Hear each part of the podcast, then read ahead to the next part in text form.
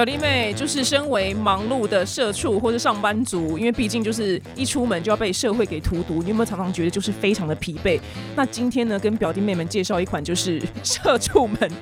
上班族必备的好队友，是玉喜堂的黄金顶级九十帕高浓度专利鱼油。那因为上班族真的非常的忙，台湾又很爱加班，平时呢就是加班到非常的晚，然后你吃东西很容易就不定时，然后你下班很饿的时候又很累，你会很容易暴饮暴食。可是你这样健康检查，我跟你讲，你数字。真的会一年比一年还要难看。告诉你一件事情，就是你长期下来，你会让你的身体处于一种慢性发炎的状态。其实你去健康检查的时候呢，医生真的会很常就跟你讲一句话，就是哎，你要多补充 omega 三，帮身体消炎。那要干嘛呢？就是要吃鱼油。那这个鱼油很厉害哦，它是欧美药典高规格把关的一个第一选择，因为它的 omega 三检测浓度高达九十八趴。这个 omega 三就是你吃低浓度其实没有什么效果，一定要高浓度才有效果。那很多人就是不喜欢吃鱼油，是因为觉得很大颗、很难吞、很不舒服啊。然后有时候你会闻到那个鱼油的那个鱼腥味。不过这一款呢，我觉得很厉害，因为它没有什么鱼腥味，然后颗粒也蛮小颗的，只有一点三公分大，所以也不会说什么不好吞、卡在喉咙。我觉得吞起来就非常的顺畅。你想要让身体就是健康好睡，然后体内代谢顺畅，你要调节体质的表弟妹们呢，真的一定要好好的服用，就是很棒的 Omega 三这款鱼油是玉喜堂的鱼油。那这个十二月呢，它有个专属的优惠，资讯栏呢有表姐的专属官网优惠码，满一千呢现折两百元。那有兴趣的朋友呢，可以点击就资讯栏连接逛逛哦。做自媒体这件事情，就是你一定要从兴趣出发了，因为你也知道，如果你除非你真的是非常苦心的，就是认真要赚钱，然后非常认愿意忍受前面一年两年没有人鸟你的阶段，要不然我觉得前面我们其实分享机票或者分享资讯都是很开心的。来，想要出国的这一集一定要听起来，因为呢，它是全台湾最顶尖的。我想，真的没有没有人比他更顶尖的，就是机票大师，还有出国大师。如果你想要抢到便宜的机票，或是知道一些就是旅行的一些 mega 的话呢，今天这集一定要听。让我们欢迎就是机票达人布莱恩。Hello，大家好，我是布莱恩。哎，我先说，因为就你这么红，然后因为我个人习惯就是做很足关于来宾的功课啊。你堂堂一个六十几万粉丝，你居然没有维基百科？你的粉丝，你的粉丝们在干嘛？不是，我觉得我。你有发现你没有维基百科吗？我我没有维基百科，我其实有发现这件事情，但我就觉得，因为我觉得我的粉丝可能就是他就是来看看票，有些人可能把它当公布来，但我觉得我没有很 care 这件事情，我觉得是也也也还好了，因为我没有像你们这种真正的大网红有这么个人的强烈色彩，我们平常比较像是在分享资讯的一个媒体台，我觉得啦，所以我觉得这方面还好，反正就是厂商要记得来找我叶 对，你跟我很实际耶，我也很实际，走中奖我都没。不是啊，你你你有维基百科，讲难听，你也可以自己，我也自己编啊。对啊，那又不能换钱，就对我们这边来讲，就是我们平常就是付出一些我们的资讯嘛，我们的知识的脑力里面脑子一些东西，然后就是哎，希望厂商来夜配的比较实在一点。对，你哎，我们两个好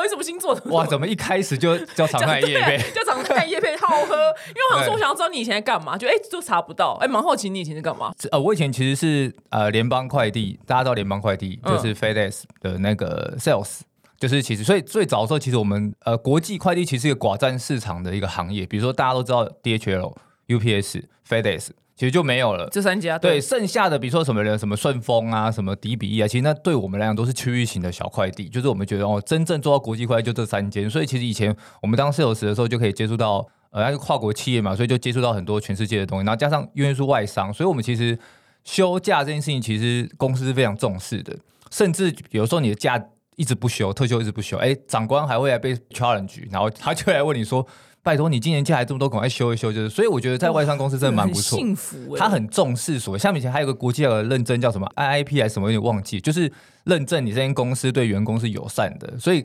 哇，所以以前我们休假就很好休，比如说你这几遍 FedEx 这间公司企业的业配，对，就是我们以前休假很好休，所以你很好安排自己的假期。然后因为我们常常接触到，因为我们是国际快递嘛，常常帮客人的货物，比如说送到伦敦啊、意大利或什么，就你就听到很多的地名、很多的国家。你就对这地方有些向往，所以以前我就很喜欢出国，所以以前其实就只是当一个国际快递的 sales，但讲 sales 其实也不太准了。职称 sales，可是其实因为这种寡占市场的需求都是客人来，不需要去开发什么了，都是客人来找我们，所以我们有时候比较像是公关。我自己觉得，就是真正一些大的客户，比如说红海啊，假设啦，就是他遇到一些寄件的问题或是遗失，我们就要去按来一下，或者是解释一下哦，这个货可能在转运的当中可能哪里有问题。但就从中当中，当时我觉得这份工作我觉得蛮有趣的，也是我引领觉得可以看向这个全世界的一个工作，我觉得。所以你就那时候开始在网络上分享你找机票干嘛，什么万里程数。对对对，但其实最早还 还是要讲到，其实因为我以前其实蛮穷，讲实在，我们家就是没有那么有钱，所以那时候大学毕业的时候会有那种毕业旅行嘛。那大学毕业旅行大家都想要出国去玩，可是那个时候就是真的太没有钱了，所以出国跟团这件事其实对我来来讲当时是一个很大的负担。但我又觉得大学我应该要给自己一个毕业旅行，所以我就没办法跟。同学去毕业旅行，所以我那时候就在想说，哎，有没有办法自己呃用比较便宜的方式去出国？所以在那个时候我就自己去研究，然后我在那时候大学毕业好像是二零有很久，二零一零年还是什么时候？就是那时候去查资料，查到哎，那时候认识的一家航空公司，菲律宾的航空公司叫宿务太平洋航空。他们的营运模式就是现在大家很熟知的联航的模式，可是，在当时联航是一个非常新的词，这个词很少听，嗯，几乎没听过。对，对亚洲的人来讲，然后那个时候其实我那时候知道的时候，你说哇，原来就比如说长龙飞，比如说长龙飞大阪好了，可能平常要一万五、一万四，可是廉价航空。有时候大促销，你不小心买到好运的时候，可以买到三千四千，那个价差是三四倍以上的。那个时候我就认才认知了，第一次知道林航空这个营运的模式，所以那个时候第一次买机票，然后我那时候是去了长滩岛，然后长滩岛也还没有进入台湾人的旅游范围内，可是那个时候我就是透过旅长或什么知道这地方，刚好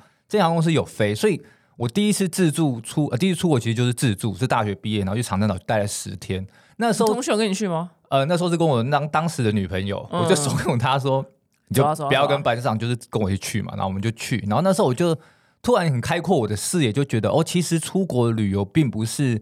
一定要花非常多钱这件事情。所以我那时候就很热衷于去研究机票什么的。然后一直到后来，我就觉得，因为以前 Facebook 会，我很讨厌人家一直洗我版，然后我就觉得我不应该一直写人家版，所以后来就觉得一直出国写人家版好像不太好，所以我就开一个粉砖当做笔记本在记录。当时开粉砖的心情是这样，就觉得哦，反正这粉砖我自己的嘛，我爱贴什么的贴什么，然后我有时候要回顾看一些东西的时候也方便。然后那时候就是，但是因为当时是上班族，不可能一直出国，所以就想说啊，找到便宜机票分给大家好，如果大家有兴趣就可以买，就莫名其妙就 一路走到现在六十几万粉丝，就是这样莫名其妙走来。哇，哎，有人问过你这个问题吗？呃，有，但是这么详尽的介绍通常不会这么详尽啊。就是我很喜欢的，因为你就人因需求而伟大。哎，对对，我就是需求创造。就是因为我觉得做自媒体这件事情，就是你一定要从兴趣出发了。因为你也知道，如果你除非你真的是非常苦心的，就是认真要赚钱，然后非常认愿意忍受前面一年两年没有人要鸟你的阶段，要不然我觉得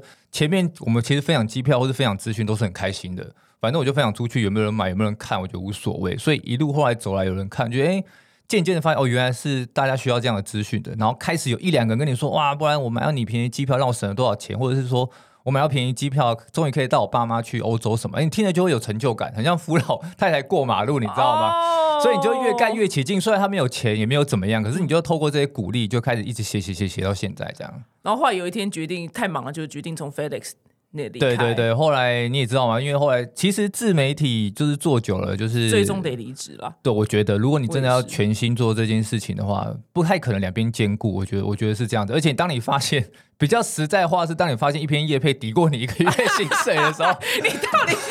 我很少见到比我爱钱的人呢。我想说，我已经够爱钱了。不是，这是很事实，是没错啦，真的很事。所以全台湾所有人都阿猫阿狗，全部都想要当网红啊。对台湾的那个网红比那个野狗还多。可是你也知道，自媒体压力很大嘛。因为我因为我很多朋友，就是因为现在其实很多小朋友都想要当网红，或者包括我去学校演讲，他们也都会说，我想要当像像格格你一样，或者像对，就是他们想要做这方面。想当网红，对他们觉得哇，好像很好赚，又可以很光鲜亮丽。可是你也很清楚，我就想说，可是我有时候会觉得。比较没有像我现在工作就是出国旅游，可是我跟他讲说，我觉得我最快乐出国旅游时候是当上班族的时候，因为那你不用去特别拍什么或写什么，而且我们以前公司就是你休假就是休假，而且我们休假很简单，就是你上系统填一填，我要休假，反正你跟你直代讲好，你们不要休同一天，主管是你连主管都不用召会哦，你就上网填一填，你要休假，非得送，然后隔天 这公司怎么这么棒，你就可以消失了，然后反正总之就是，而且你休假是真的休假，不会有人抠你，不会有人干嘛，除非真的有很急事，这般就不会，真的很棒，对，但是你看现在你也知。道嘛？现在你我的工作，当你是兴趣变成工作的时候，你纯粹的旅游这件事情没有了，因为你脑子一直想说，哇，要呈现什么画面，我要写什么东西，大家才会就。然后你好不容易来，比如说我我年底要去纽西兰，我现在就在构思说纽西兰哪些点是可以跟大家分享的，才会有共鸣。因为有时候有时候你自己写爽的也没有用，写爽大家没有共鸣，那你这个社群很快就会陨落。对对对，没错没错。所以这个就是变得纯粹的旅游这件事情就会消失。所以我觉得。就是压力不一样，自由度也不一样，就是你可以自己选择啦。我可以跟你分享一个，在就是你跟你问你就大家最想知道就如何买到好的机票、便宜的机票这种里程数问题之前呢，就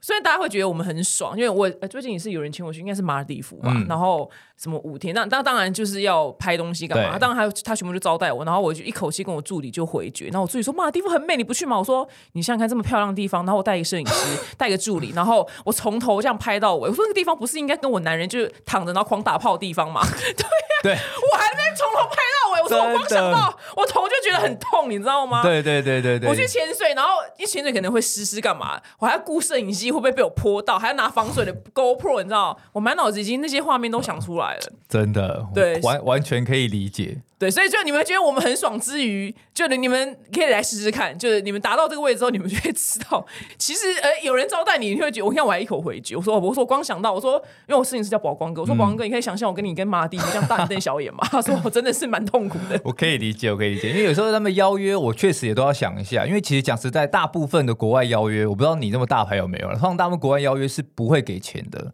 对，呃几乎不会给钱啊、很少很少听到会给，通常会给钱。我比较听到就是可能日本的那种私人单位，或者是那种东南亚的那种饭店大集团，嗯，但是绝大部分都不会给钱，所以就是取决于你想不想去而已。讲实的，那个对，强通烈的去是没有赚钱的。对，像我像我年底去纽西兰，就是比如说他邀约我，我就要想说，那我去是不是我很想去纽西兰？如果我没有很想，比如说现在有人来邀约我去东京，然后我要写啊，我讲一个最近最近有人要我去富国岛，我就拒绝了，因为他就要我写说啊饭店怎么样啊，我就不想写啊，所以、所以其实有时候自媒体就是有有时候你觉得他们出国很爽，但其实我们要付出的东西的代价，比如说我一篇叶片要多少钱，就觉得哎、就觉得我们的就是那个价值我们要自己去衡量，没有大家想象中那么舒爽啦，就是哦有人招待白吃白喝没有这种事，你一定要付出，没有什么是白吃白喝的。对，就是跟大家分享一下背后的辛苦。我们没有抱怨，我们只是跟你分享背后的没有，我是抱怨啊啊，你，是抱怨。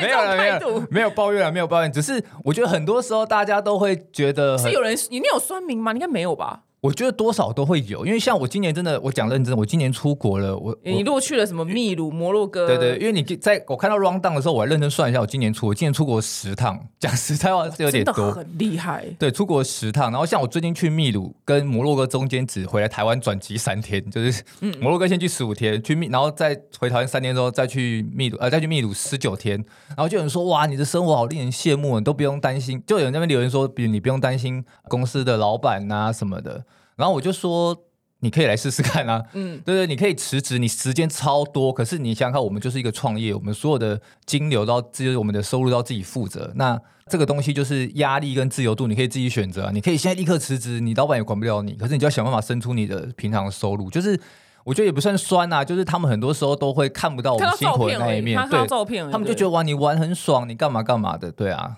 哦，我懂你意思。我们这局的走向是不是越来越偏了？开始变抱怨。对，变抱怨，不准你再抱怨了。大家听众听了这么久，想说我很想听一些 我跟机想听一些机票有关的事情。好，我们现在就来问，因为 因为你在其实你本来就出道蛮蛮多年的，但你在出道疫情之前呢，你能都能分享到那种很很荒唐的那种票价。但是因为疫情之后，现在已经可能回不去以前那个票价。但是现在疫情就是这个机票非常之荒唐贵的时候，我们还有可能会捡到好的机票吗？我觉得现在还是有机会了。我觉得现在其实有一些票价跟疫情前其实蛮接近的。我讲几个地方，比如说像是韩国，嗯，韩国的价钱现在跟疫情几乎没什么差别，因为韩国的价格打得非常低。因为韩国有个特色就是它有非常非常多的廉价航空，它的国际航空就有两间，就是大韩跟韩亚，现在甚至要合并。但它的廉价航空，我现在随便讲一个什么什么最近新开的什么艾可航空啊、真航空啊、济州航空啊、德威航空啊、易思达航空啊。就是我随便讲都有可能五六七间以上，你看台湾就有一间台湾虎航联航，可是人家有六七八间，可是因为他们韩国是一个非常热爱出国的民族，所以他们联航是非常兴盛，所以连带的这些联航会，因为它开的航线真的太多了，航班真的太多，所以这个条线的价格就是你要飞。你飞的那个大邱，大邱通常可能四五千块就有，或者是你飞首尔，你飞釜山，甚至有些地方什么青州啊、襄阳这种三线城市都有在开，然后那个价钱其实都蛮不错的。然后另外东南亚线的航线其实也蛮不错的，就是像越南啊，越南其实一直有一间联航叫越捷航空，它甚至在疫情当中都没什么涨价，就是它一直都维持还不错的票价。因为你想想看，你周遭人都去哪里，那也就是贵，日本嘛。嗯嗯嗯嗯周遭人都往日本飞，然后所以你的秘鲁其实没有很贵，秘鲁一定贵，因为秘鲁它太远。因为它太远，然后台美的，然后加上台美航线其实一直都很热络，因为你去秘鲁你没有台北飞直飞秘鲁，你一定是要去美国转。当然，你也可以从欧洲那边转，但你就绕更大一圈。那你从美国转，你一定要势必得飞美国这一条线，那价格就低不了。那所以我觉得建议民众，如果你真的现在想要出国，又觉得日本航线太贵的话，其实你东南亚或者是韩国可以考虑一下啦。哦，原对日本真的蛮贵。可是我最近因为就是 follow 你的你的归臬，就是玩里程数，我没有在玩，我只是就买就用了一张信用卡，然后去累积里程。所以我后来有一趟滑雪，基本上好像只花两千多块，是买到一张就经济舱的票这样子。但是你会建议就是一般上班族，就是他可能薪水他可能刷卡量没有这么大的人，也来就是、呃用一张累积里程数的信用卡吗？我的话以前可能不太建议，现在的话，我觉得你可以挑里程去玩。那以台湾的人来讲，最常玩的可能就是长龙、华航，然后或者是亚洲万里通。那我本身会推荐，如果你是像刚刚表姐讲的这样的，对，像他他在 FedEx 上班好了，小小资族好了，不要讲小资族，就是你一年可能只刷个十万二十万，你真的一年只刷个三四万就不要闹了，讲认真的，哦，三十万就算了，三十万就算，你就现金回馈或是红利点数玩一玩就好。但是你真的可能一年刷卡有到十万、二十万了，你就可以考虑呃玩亚洲万里通。为什么玩亚洲万里通？是因为亚洲万里通在前几年它有改制，就是你只要里程有滚动的话，它就会帮你延期。哎，我有点忘记，好像十八个月的话，比较十八就是等于你说你。十六、十七个月，你发现啊，你的里程快过期了，你可能随便去它的商城或是什么地方吃个饭，因为它合作的饭店也非常，餐厅也非常多，吃个饭让你的里程动一下，它又可以延期，所以某种程度来说，它是一个没有效期的里程计划。因为过去我们会说你一定要在一年内刷多少金额的就很紧原绷啊。原因是因为过去的里程都三年就过期了。嗯。那你三年到，可是你却没有达到一个换里程的门槛，那就有一点傻，就等于你这些全部都浪费，你不如拿去现金回馈，甚至一趴都比蒸发掉好。嗯。而且在疫情前有个状况是，那时候机票越来越便宜，所以很多时候你用里程去换经济舱，弄了老半天，发现哎，我不如用现金买票，好像也差不多，那我干嘛要兜这么一圈？那个是什么好开心的年代哦？对，那是以前很，因为一九年有一个状况是，那时候有个长隆罢工，长隆罢工之后，因为那时候很影响那个他们的市场的销售状况嘛，所以后来罢工之后，他们推出出非常非常厉害的促销，从此之后打乱整个市场。哎，那时候长隆、华航飞 LA 可以开到十一万三、一万四哦，只能飞真的东京，哇，好爽哦那个时候最低最低，甚至你在常态价可以买到一万七、一万八。嗯然后因为直飞这么便宜，导致那些要转机的，比如说那时候加拿大航空啊，或者是其他，比如说像是 UA 或什么的，他们那时候因为要转机嘛，所以它可能变成一万。那时候我印象很深刻，加拿大航空飞到西雅图也是只要一万三而已。嗯所以那个年代你几里程去换经济舱的机票会有点傻，我讲认真的。所以那个时候大家都说几里程你一定要换商务舱，因为商务舱的票价可哦，能是、大家都准准备工商务舱，对，随便都是七八倍以上，因为商务舱通常价钱不会有什么太大波动，因为会买商务舱的人就是会买商务舱。他你很少听到商务舱在促销啦，讲认真的，包括现在也是，因为会买商务舱的客群不太会促销，不太会因为商务舱促，比如说现在飞纽约好了，可能平常二十万，促销变十八万，你觉得平常买两万机票的人会因为二十万变十八万，哦突然大心动说哇便宜两万的我去买商务舱其实很难，因为其实商务舱的乘客其实他在乎的有时候不是价钱，是他这个航司提供给他的的待遇或者感受是什么。哦，原来如此。对那现在年代不同了，你觉得可以试试看？对，因为因为现在经济舱很贵啊，现在经济舱很他贵。他以后会下来吗？还是还好？我觉得会有机会下来，可是我觉得因为现在国际群情势不一样，还有通膨了，尤其是现在因为因为打仗有大家可能都忘记，记乌俄还在打仗，对那所以供油啊或者什么，其实这个价这个通膨的成果都还在，所以目前像欧洲线、美国线，然后尤其是日本线的价钱，其实你不能说它没有降啦，确实它有在降，可是它降的幅度相对的缓慢。你说到疫情前那么的划算，我觉得可能有点困难，因为包括有很多航空公司都不见了，嗯，这这也是事实。像比如说加拿大航空，它现在都还没有飞回来台湾，对吧？包括像荷兰皇家航空。最近前两天才重新在复航台台北阿姆斯特丹的航线直飞，所以在航班变变少，然后成本上涨的情况下，你说要像疫情前这么便宜，maybe 可能要等个几年之后，但近期我觉得是没什么太大机会。连华航也没有直飞夏威夷了。对啊，有华航也没有有没有直飞夏威夷直飞夏威夷的？而且那时候夏威夷还是营运的蛮好，从一个礼拜三班增班到一个礼拜五班的样子，然后甚至那时候因为那时候我刚好跟华航有一个合作，他说 A 三五零进来有去跟校育观光局合作，那时候我有去，然后我也觉得那时候票价很便宜，那时候一万八、一万七就直飞了，你知道吗？爽哦！就是那个年代是航空业大爆发，然后有点供过于求，所以大家都在砍价竞争的年代。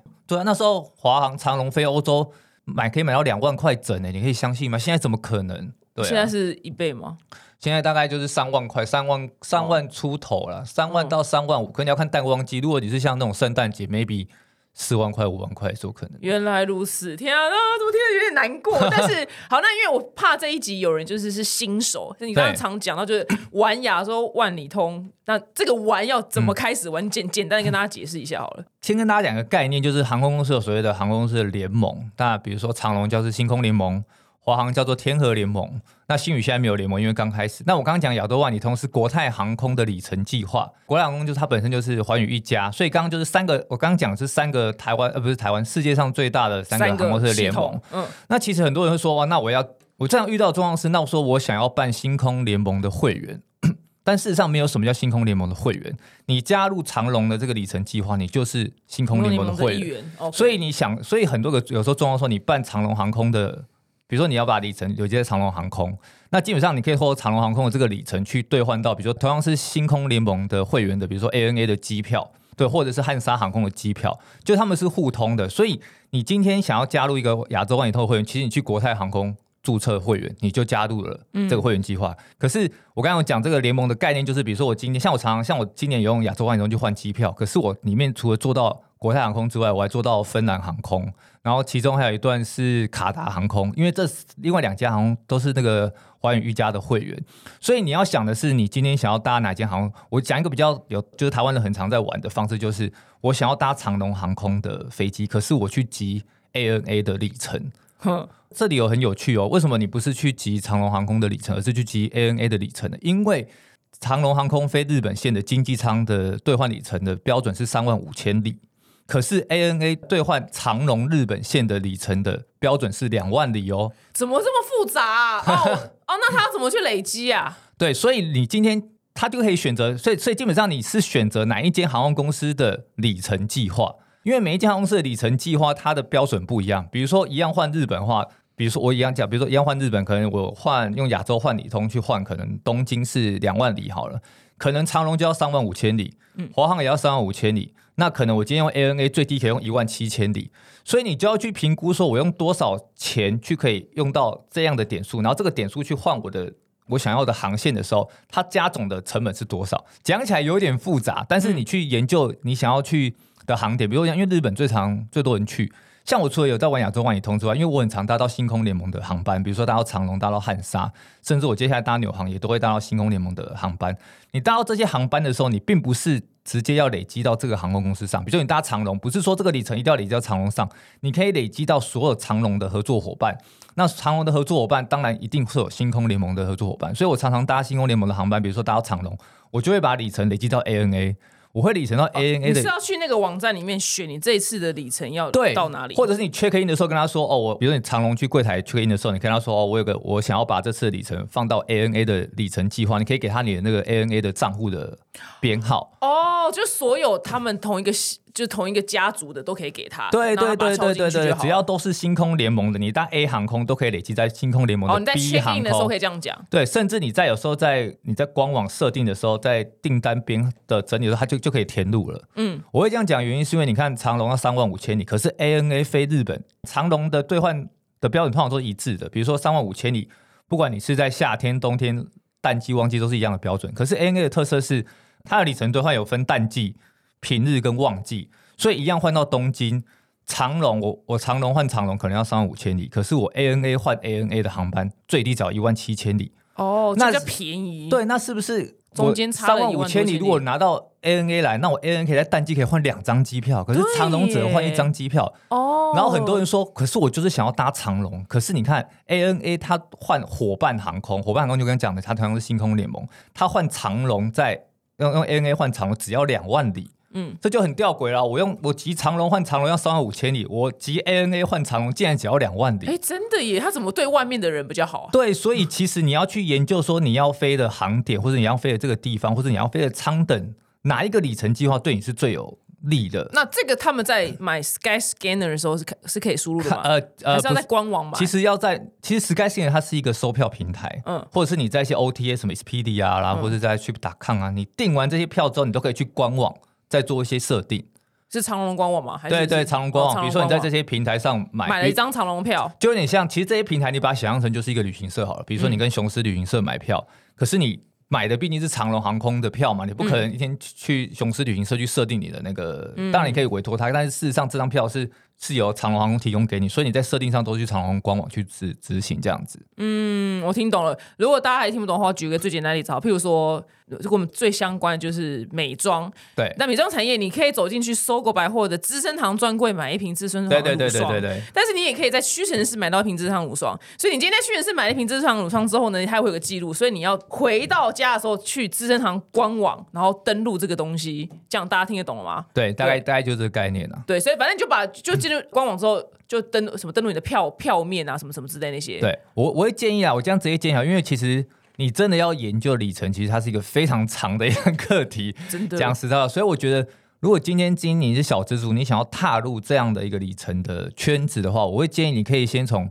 几个里程计划去着手，像是亚洲万里通，我跟你讲的万里通。第一个原因是因为我刚刚讲它吃的里程不会过期之外，它在台湾非常的生根，嗯，所以它不是说只有搭飞机可以累积，它在台湾有非常多的合作伙伴有推出所谓的联名卡。你可以透过日常消费去累积里程，然后甚至它有合作非常多的餐厅，你去吃饭的时候都可以累积这些里程机，有可能三十元一粒、二十元一粒，fine，但这这可以让积你可以让你的里程不断的滚动，嗯，甚至大家甚至他跟那个台湾大车队都有合作，对，然后另外一个就是我会推荐你可能可以考虑累积 ANA，那中国信托我跟他呃合作所谓的联名卡之外，然后因为它的我刚刚讲到兑换的比例也是比较低的，但我会觉得如果你是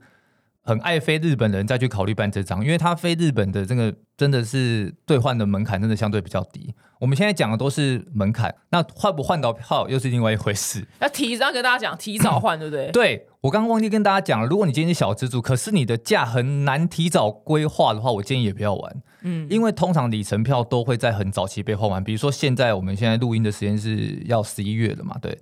可能这个时候大家真正在玩里程的，可能都已经在换明年三四五六七八月的票都有可能。对，你你想要现在说啊，我下礼拜突然老板让我放个假，我想要换下礼拜的票，maybe 有可能，但这机会非常的渺茫，因为每一架航班不是永远有里程位让你换，不是说我机票卖不出去就一定有位置，不是这一回事，是每一个航班的里程位的票它是固定的，就很少，可能就是两个位置，可能就是三个位置，超少。所以大家要去抢，而且大家要知道，在这疫情三年当中，大家里程拼命的累积，可是没有，人花掉大家大家现在。都里程富翁啊。对，所以近期大家说哇，里程票我集了满手的里程换不掉，尤其是你上班族的人，就是假期没办法很弹性的，所以我会建议说，如果你的假是那种很临时的，可能一个月内才会知道的，我觉得也不太适合啦。讲实在话，可能在美商公司的人 比较适合，因为假比较多，又可以很早化的那种对，或者是你真的要很准时的说明年你清明就要出国，因为有些假，有些假期是固定的嘛，你可以确定你明年清明就是可以出国，那你可能在今年甚至是五六七八月的时候，他一放票你就要抢了，哦，很多人都在做这件事情。我完全也是后知后觉，因为我九月要换明年二月去北海道滑雪的。，对，我的时间也是卡东卡西，卡到因为票也没了，所以你看我已经从九十，你看中间已经快差快半年，对，就像你没了，就像你要那你要换圣诞节余威嘛，你好像是前两个月来问的。对，我就前两个月的时候，因为我圣诞节刚好要去美国找我男朋友，然后我就我的人生被卡在就是一个叫美国联合航空的这航空公司。然后我想大家如果此生能就是不要搭美国航空公司，就不要搭美国航空公嗯。司，因为我是因为卡在我一定要转机，因为美国航空公司来你再讲一下，他们没有服务的概念，对了，因为因为我觉得大家可能习惯亚洲的航空公司的服务就是很对，棒啊、优秀啊你，想吃鸡肉还是什么牛肉对啊，，甚至商务舱还会跪下来，就是问你，哎，就是他为了很贴近你这样，甚至跪下来这样服务。我跟你讲，但是在欧美的航空公司的对他们来讲，他们觉得那就是一个运输业，我们是被货品，我们是货对品，对对对，我们他他觉得他就是把你平安送达，所以他们重视的是所谓的飞安。所以你在那边想要说，我想要跟长龙一样，或者像日籍航空那样的服务，我觉得那是一个奢望。不可能，我跟你讲不可能。对我想做你做亚，就不管做长龙航空或是反正就亚洲航空公司，你做商务舱，他一定会叫你姓氏，他他因为他知道你叫什么名字，对对，施小姐什么，然后马上一上去递热毛巾。那就算就经济舱好了，他们也是都帮你照，其实照顾都蛮好的。都蛮好的。就是我觉得，我觉得我我常常会打一个比方，就是说你，比如说你今天，因为其实在国外坐飞机，他们会把它当一般的交通工具在坐，因为台湾很小，所以你觉得到哪里坐车、坐高铁、坐火车就会到。可你想想，在美国或者在欧洲这么大的地方，他们常常坐飞机，他们坐飞机的概念就很像你在搭长途客运去台南啊、台中啊。国光客运对啊，你你不可能只运国光客运的，还有一个车长小姐，然后在那边帮你啊按来送送温毛巾。他们的概念就是他们在搭国光客运，这概念其你把台湾放大个一百倍，你就可以这样想象。所以其实他们对他们讲，他们那个是运输业，它的重点就是把你送到目的地，时间到了让你不要饿死，有东西吃就好。对对，所以其实通常我会通常在批评台湾航空公司的，我就说你们要打大看欧美的，你真的去搭一下欧美，当然有时候，当然我不能说台湾航空公司一定是完美的，只是说很多时候我都会觉得台湾航空公司真的是非常的优秀。对，就是大家应该知道，我之前跟某间航空公司有微微的过节，但是对，但是那个过节我必须说，它的服务还是是好的，就对啊就是它飞机上的人员服务很好。对啊，一码归码。但我刚刚其实对要提的是，因为你那时候来问是圣诞节期间，我就不小心，谁知道圣诞节这么可怕？对那你继续讲发生什么事情？因为圣诞节是一个超级超级旺季，大家千万不要在圣诞节出国。通常要换这种里程票的人，他通常可能就已经是甚至是十个月前、十一个月前就换。那你临时要换，那以 UA 来讲，通常他都会留里程票给你，但是他们家走的是浮动制，因为我刚刚讲长龙是固定的嘛。ANA 虽然分三个季节，但基本上也是淡旺季都是固定的。可是长龙呃，可是 UA 是浮动。什么叫浮动制？就是他觉得哎，今天是旺季，有票卖的很好，所以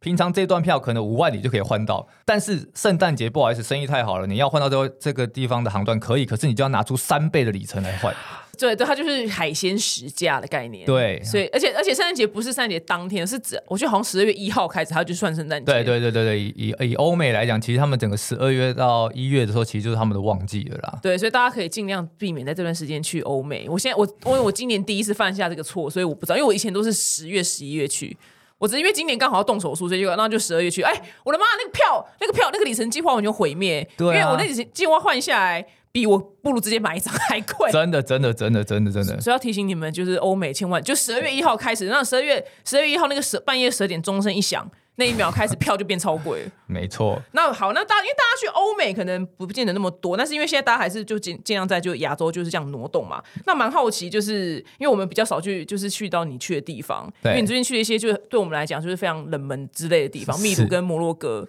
是然后你在秘鲁，就是据说不是据说，就你有 PO 了，你就头破血流。对对对对对，你可以跟大家分享一段有趣的经历吧？因为大家当然希望出国是平安的，可是是不知道发生事情的时候到底要怎么处理，应该是说，我觉得这件事情讲起来也是蛮丢脸，就是就就消失的。它其实是，我觉得我我觉得也蛮妙，就是因为它其实是一个 hostel 吧，就是它是一个 hostel，然后我去住了一个小小的 hostel，然后其实很妙，就是他就是反正总而言之，我就在浴室撞到他的那个制衣架，然后它制衣架是可能比较廉价，所以它比较锋利，所以我自己觉得没有撞很大力，但是撞到当下非常痛，然后当我发意识到的时候，他就已经头破血流，然后整个手都是血，然后总而言之，我就是。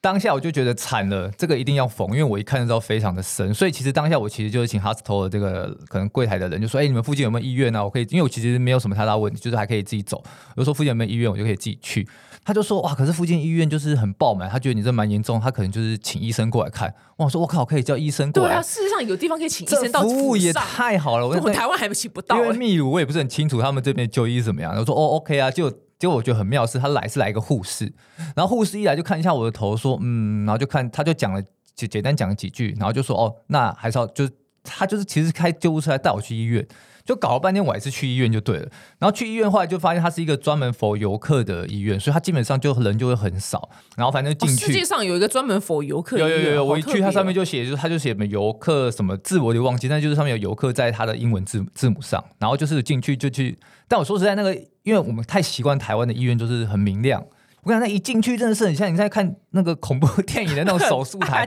我就想说，就是那种那种那种很很瓦数很低的日光灯，你知道吗？他看得准吗？他能缝吗？对，可是当下你没办法，你一定得缝。然后我就想说，靠，他说这可靠这是吗？奇幻旅程呢、对，我就觉得好烦。可是你也不缝又不行，反正总而言之，我们就还是，我就还是在那边，就还是在那边给他消毒吗？它有简单的消毒，可是我觉得，因为我们太习惯台湾医院的环境了，哦，就高，我们是高规格的消毒。对，我们一进去，你就会觉得天啊，这这个这个亮度，我看光是亮度，你都觉得很可怕。为什么不开灯？你就觉得间接光源都是走间接光源路线，对，很烦。总而言之，我就是在那边，但我觉得他医术还 OK 啊，就是他是好像是一个老医生，然后就是缝的速度就蛮快的，我觉得过程中没有觉得有什么不适，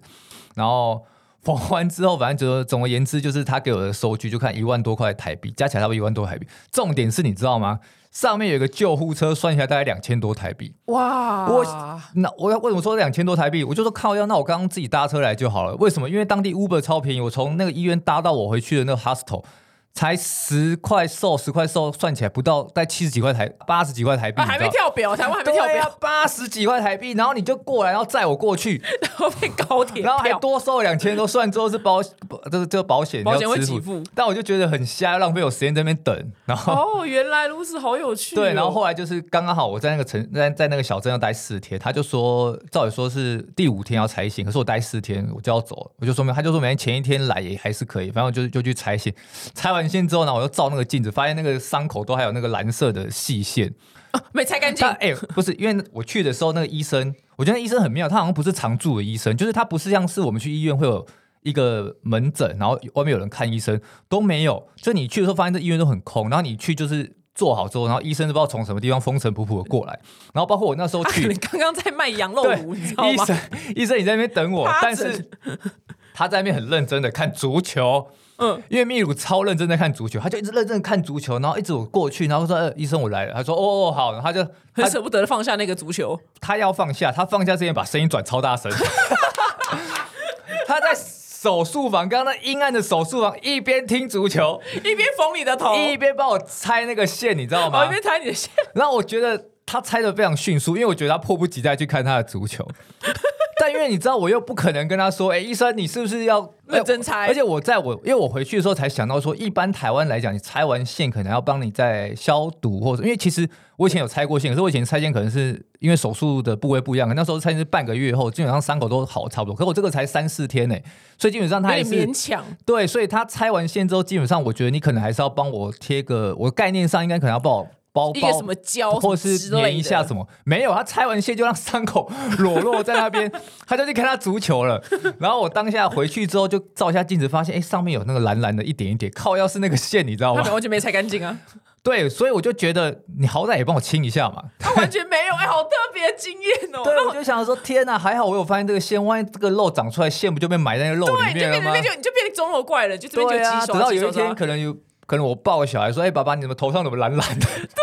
一点一点的，好荒唐！你这个有写吗？哦，这个没有写，这个很好笑。后续没写，但我就觉得你你连医院都没拍，因为我不是因为我在秘鲁当下真的是蛮蛮多状况的。其实没有慌张，我当下只觉得麻烦，因为我就觉得啊，因为我一看就知道一定要缝。那我这辈子没有在国外。动过这种事情，对呀，这种因为对国外医疗医，因为台湾医疗真的太方便，而且我觉得对台湾医疗真的很有信心。在国外我就没那么有信心。反正总而言之，我在因为我在秘鲁遇到太多的身体的状况，包括我第一天去，基本上从第一天感冒到最后一天呐，讲实在话，那都是小事。然后我中间还一度不知道为什么就是湿疹，很奇怪，明明就很干很很冷，可是我就是长了很多红点，也不会痒，但就有点像湿疹。然后我还被床虫咬。哦，有床虫。对，床现在巴黎很多床虫，大家要注意。但但我就是被床虫咬，然后就很烦，因为床包括现在手上这个疤，哎，这已经密鲁，我已经回来快二三十天，这个疤都还在。嗯，反正大家遇到床虫那要小心，反正就遇到床虫被床虫痒，然后超痒，然后我还遇到尿道炎，你知道吗？我，好难得，第一次听到男生得尿道炎。我我这样，我这辈子只有尿道炎两次，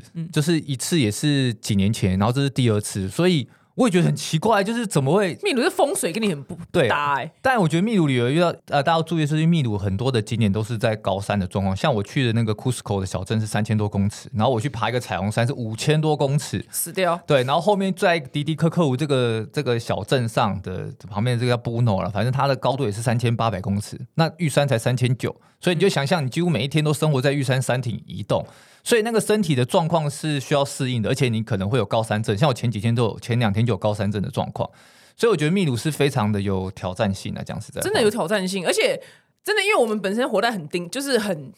算什么紧凑跟就是脑子算归位的，就是国家。然后像日本跟亚洲，呃，亚洲应该大致上都这样出，呃，没有，就我觉得东南亚很热的地方没有。嗯，然后像秘鲁，像因为我没我本来没有去过秘鲁，但是因为我去夏威夷的时候，然后因为我的旅伴他的他就喝醉，所以他整个包包被偷走，所以我就走进去夏威夷，就大马路上的一间就是警察局，我就说不好意思，警察先生，就我的旅伴，我旅伴又把他送回去饭店，我就一个人去报警，我说我那个他的那个整个包包被偷走，我要报我要报警，我该怎么做？这样，你知道警察跟我说什么吗？那警察说，哦，You can call nine one one。我说啊，我说，ex，我就我想说，我想我听到什么奇幻的话，我说啊，You you mean I call？我才拿出我的手机 call nine one one，然后他就 Sure sure yes you can call nine one。我想说，我人不就在那警察局吗？对啊，他就不想处理，你知道吗？好妙哦，就就跟你那个医生一样，他们都很懒散，你知道，他们就很懒，他们没有在管你死活。对，那他就叫我 call nine one one，我就只好走出去那间警察局，然后 call nine one one，然后把警察叫来。对，你说多荒唐。对，所以去到国外的地方，我觉得遇到懒散的民族，真对我们来讲都很逼死我们呢。对，我觉得台湾大家已经很习惯，就是你即使有人反应，即使有人对，你那个还没看足球，他真的超靠 背的，真的，这很好笑。你要写这这么好笑的事情，我老实讲，我觉得他的医术不错，我就是觉得他没有很认真在处置我，就是我觉得后续清理伤口这件事没有很认真啊，讲认真。对他们，我们于死地，只是他们就本身非常的懒散。对，我觉得有可能是当地他们就觉得，呃，本来就这样就好啦，就是 可能就差不多了吧，就觉得在台湾哪可能你这样出去绝对被骂。那后来你没有被感染吗？呃，没有，到到这还好，到这还好。那那就好，那就好，恭喜你安全归国。对对对对，我就觉得到后来是还好，但我确实在秘鲁当地的身体状况真的是层出不穷了。但我真不服啦，我觉得是水土不服。对，但我真的觉得秘鲁是一个很推荐大家去的地方。OK，就这的确是。台湾人非常少去的，对它就是一个冒险。就是如果你已经觉得像日本啊、韩国、新加坡这个，你觉得去了就觉得啊没什么挑战性啊，太过安逸，甚至你觉得去欧洲都长得差不多，我觉得你可以去一趟秘鲁，重拾你对旅游的热情。那个体力可能要先储存好，那体力对体力非凡，需要需要。因为像尤其在我爬爬彩虹山的时候，印象真的超深刻。因为彩虹山五千公尺，你大概每个而且你那么瘦弱，你平常看你就没有在爬山。我跟你讲。你真的上去之后，你瞬间体年龄大概增加个三十岁、三四十岁左右，那很辛苦，你就觉得哇，那一段路没有多长，可是你每次走都觉得哇，喘到不行欸。当然啦，那个那个空气那么稀薄。稀薄到爆啊！而且我们平常没有在爬山，你平常是你有在爬那个象山吗？完全没有。那你就你就是越级打怪啊！我平常根本没在运动，超窄的。你就越级打怪，搞不好那个 平常在爬山的人可能就觉得刚好。那我们也蛮好奇，因为你本身已经玩机票玩成精了，你都在哪边买机票？航空公司官网还是什么 OTA 还是 Sky Scanner？你最常提的，我都会诶，都刷。那哪边买就便宜也不一定，应该这样讲啊。如果你觉得你是一个比较呃，如果要以便宜来讲，绝对是所谓的 OTA 平台，就是线上的第三方平台，或者是旅行社官网买。旅行社，我说旅行社不是航空是官网，通常会一定一定会比较便宜一点。通常啊，不能讲一定啊，因为通常这种状况，你要想看哦。如果大家都在官网买最便宜的话，大家都跑去官网买了，因为官网买绝对不会，通常不会有问题，因为你官网一定会，你买了票就会给你票。可是你在第三方平台或者在旅行社平台的概念就是。你拿一笔钱请人家帮你去跟长龙买票，你就这样想就好了。所以有可能这一个人会出错，他收了钱，不小心忘记忘记忘记帮你开票，所以就有人发生过说哦，我在某一个订票平台付了钱之后，哎，到机场发现竟然没有完全没有我的机票，这个是这么白痴？这个是有发生过的，当然这个几率一定很小，因为这些网站其实它就是赚佣金嘛，所以它原则上它一定是要帮你开票，只是它真的有可能会出错。嗯，但是因为这些票就是会拿航空公司的佣金，比如说他假设他。都给大家十五趴好，或者十趴，然后这时候大家就会竞争啊，就是说，哦，我为了要让你来我这个网站买票，所以我就把长隆给我的十趴的包呃这个佣金，我就回馈到票价上，我可能就抽五趴就好了，五趴我就折在票价上，哎，这样我就出现的价差，大家就会想说，哦，我比长隆官网可能就便宜了五趴，大家就会可能想要跟我买，或者比其他同业便宜个两趴三趴，所以其实通常你在这些 OTA 平台上买。会买到比较便宜的票价，讲认真的是这样子。然后，但是呢，通常在官网买是最有，就是比较保险一点的，因为通常你就你保证你买到了，对你官网买就是会开票，可你在 OTA 平台就有这样的风险。所以我会推荐大家，就是如果你今天要在 OTA 平台开票的话，会建议挑一些比较大型的旅行，就是比你比较知道一些平台，比如说 Expedia 啦，或是像 Trip.com 啊这种，就是。比较大间的，真的遇到事情的，会有比较有人可以帮你处理的。像之前就遇过有人会买，为了贪便宜就买那种什么西班牙的，或者是在希腊的那种 OTA 的这种公司，就遇过买了之后它倒掉了，啊，好靠北哦。真的遇过它倒掉了。因为你刷 Sky Scanner 的时候，它会跳出全球的。，对对对对，基本上 Sky 会先筛选过，可是就是有一些这个订房平台，它就是会出错率比较高啦，就遇过它倒掉，然后刚好你的票没有开成功，那你钱也付了。欲哭无泪。遇过很多种状况是，他在那这个网站上买票，他以为票就开了，可是到后来发现啊，票其实没开，他就拼命的要联络这间公司，可是这间公司可能在西班牙，所以你可能要花非常多的时间在沟通，然后没有人要鸟你，甚至你可能完全找不到人。那这间公司在海外，你根本你找什么消基会啊、屏保会啊都没有用，嗯，所以这个风险就会比较高。所以通常我会建议，其实像现在所谓的，你看市面上的这种旅行社，我讲几个什么三富旅游啊、雄狮旅游，其实他们自己都有在做线上的 OTA 了。他们除了实体的店面之外，他们其实在官网也都会卖这样的票，通常也有机会在这样的他们的网站上买到比航空公司官网的票比较便宜。那好处是这些。旅行社的平台，找到啊你找到人，对，找到人所以我觉得说，所以我就说，哎、这些平台你也是可以考虑的，哦，所以你就是都刷。我都会对，所以哦，我没有一你那你。你一天刷很多网站呢？呃，你就兴趣就喜欢也刷还好。应该说，如果你要搜寻机票的话，我会推荐大家有两个网站可以用。嗯其实市面上有很多，但我会推荐一个，就是刚刚可能表演常讲，就是 Skyscanner，它就是一个搜寻的比价平台。另外一个就是 Google Fly。Google 就因为 Google 其实什么都要赚嘛，所以它其实做这个比较少人在用。对，其实会越来越多人用，因为其实现在大家越来越想要出国了，嗯所以现在也越来越多人知道这件事情，就是 Google Fly，就是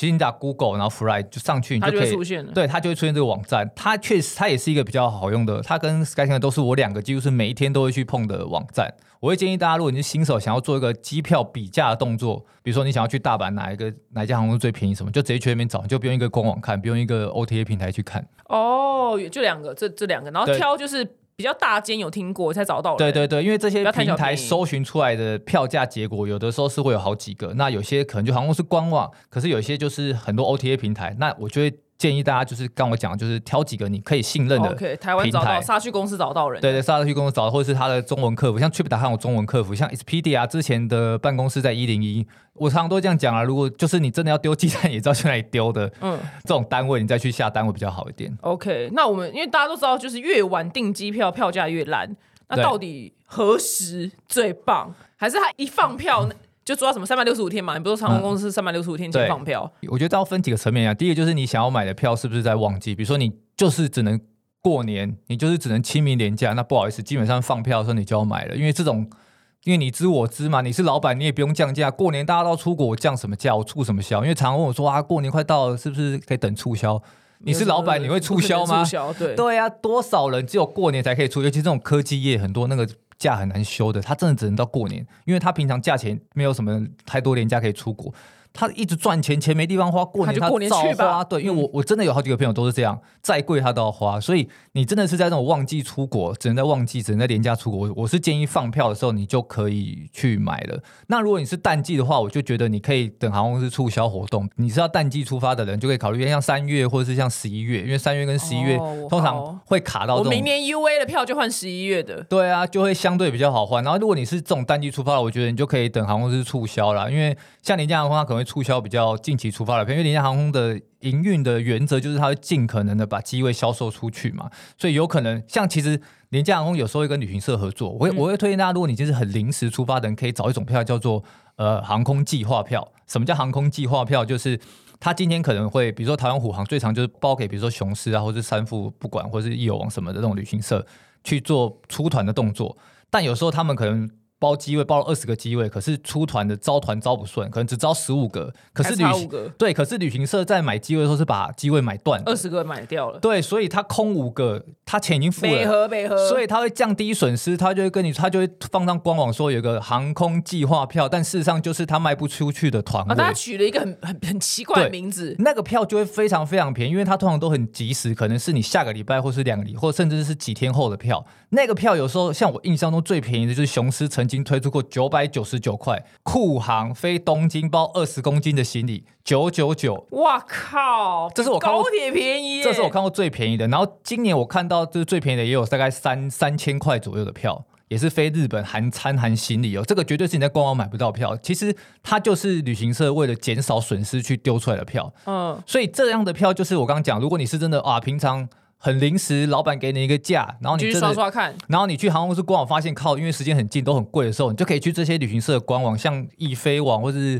呃三副雄狮都有机会丢出这样的票。那他们的学名就叫做航空计划票。通常会叫航空计划票，然后或是叫神秘机票。哦，就他们会取一个名字怪名字，他不会说是滞销票嘛，他不会说。那你现在帮他翻译翻译吐司，就是我我我买我多买了啊，这几张就是卖不出去的票。对啊，我就是买了，但是要过期了，我要卖出去啊。哦，原来如此，概念是这样。因为他如果他只写航空计划票的时候，我会看不懂这是什么。对对对，所以我会建议，除非总归一句，就是如果你是旺季的，早点买。然后甚至放票的时候就买，然后如果你是淡季的，真的可以等促销的时候下手。啊，放票是三百六十五天前，对不对？对，呃，传统航空公司通常都是三百六十五天，其实现在没有一定，以前以前就是比较固定，就是三百六十五天前。那廉价航空可能就是冬季航班放一次，夏季航班放一次。冬季航班通常是三月中到十月中，叫做夏季航啊，叫做夏季航班，三月中到十月中。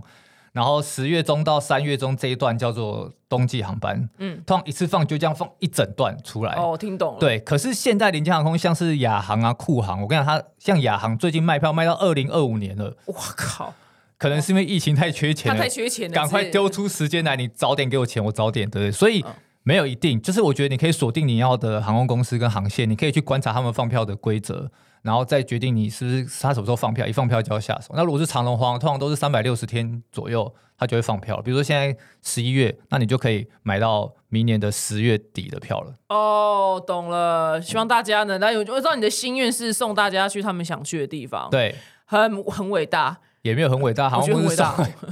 我没有，我觉得你很伟大，因为没有连这些复，你把那么复杂的资讯就简化起来啊。对对对对，对因为我们一般人没有那个那么强大的热忱去，真的是要有因人因需求而伟大啊。对我，我觉得应该是说，我觉得这个年头资讯是很廉价的，讲认真的，因为你什么都查得到。可是我觉得有整理过的资讯，它才是有价值的。对，因为现在大家时间太有限了，然后我们要看刷抖音跟 IG 啊，对对对对。为什么抖音那么红？因为十五秒就可以看，就可以有有头有尾。对，但是你是经历过好几百个小时才办法讲出这些东西。对啊，然后包括比如说你看到我每一篇写的机票贴文，那个可能我们是花一两个小时去查，去帮大家去整理之后，然后你花个可能三十秒就可以看完。我觉得这个东西在这个年代才是有价值的，所以这种苦工就我们来做了。讲实在话，感谢你，感谢布莱恩，希望你之后的旅行都可以平安顺利。然后也希望听这一集的观众呢，也可以用很漂亮的价钱去到你想去的地方。嗯，谢谢机票达人布莱，我们下次见喽，拜拜，拜拜。